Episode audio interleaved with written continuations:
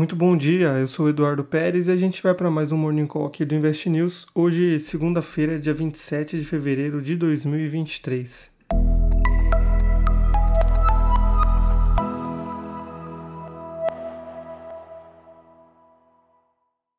A gente começa fazendo um breve resumo da semana passada, quando os investidores alternaram os ânimos entre o otimismo no começo da semana com a divulgação da ata da reunião do Fed na quarta-feira, dia 22,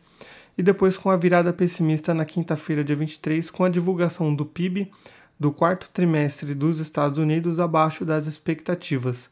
que foi um resultado esperado para um cenário de juros mais altos, mas indicando que o menor crescimento poderia afetar o desempenho das empresas, enquanto outro dado importante, que foi o total de pedidos por seguro-desemprego, se manteve abaixo das projeções sinalizando que o mercado de trabalho no país ainda está bem aquecido e pressionando a inflação por demanda nos Estados Unidos. Na sexta-feira, dia 24, foi a vez da divulgação das vendas de novas casas que contrariaram as expectativas de uma queda em janeiro, ao registrarem um aumento no mês, mesmo em um cenário de juros mais altos, enquanto os dados do PCI, que é o índice de preços preferido pelo Fed para tomar as decisões de política monetária, subiu além do esperado, forçando os investidores a precificarem um novo patamar de juros máximo nos Estados Unidos, que passou de um intervalo entre 5 e 5,25% para 5,25 e 5,5%, prejudicando o desempenho dos índices que tiveram quedas semanais de 2,03% no S&P 500 aos 3.970 pontos, enquanto o Dow Jones teve uma baixa de 2,17%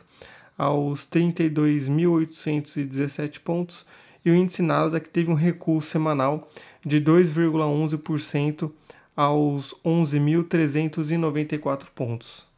E olhando como os mercados estão reagindo hoje, os índices asiáticos fecharam o dia em queda, se alinhando com as baixas globais de sexta-feira. Então, o índice Nikkei registrou um recuo de 0,11%, o Hang Seng caiu 0,26%, Xangai teve baixa de 0,28% e o Kospi fechou com uma queda de 0,87%, enquanto em Taiwan não teve pregão hoje pelo feriado do Dia Memorial.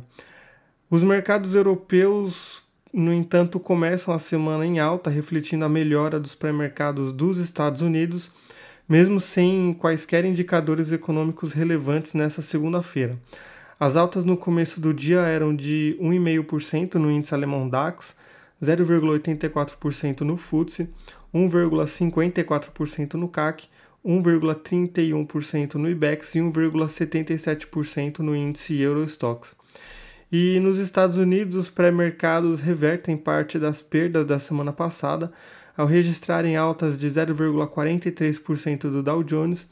0,45% no S&P 500 e 0,54% no Nasdaq. Falando agora do Brasil, a semana passada o mercado brasileiro teve como destaque o Índice Nacional de Preços ao Consumidor Amplo 15, o IPCA 15, que registrou uma alta de 0,76% em fevereiro, resultado 0,21 ponto percentual acima do que foi registrado no mês de janeiro, com uma alta de 0,55%. No ano, o IPCA 15 acumula uma alta de 1,31%, enquanto nos últimos 12 meses o indicador acumulou uma alta de 5,63%, resultado abaixo dos 5,87% registrados nos 12 meses imediatamente anteriores. Já em fevereiro do ano passado, o IPCA 15 foi de 0,99%. E na semana passada, o índice Bovespa registrou perdas de 3,09%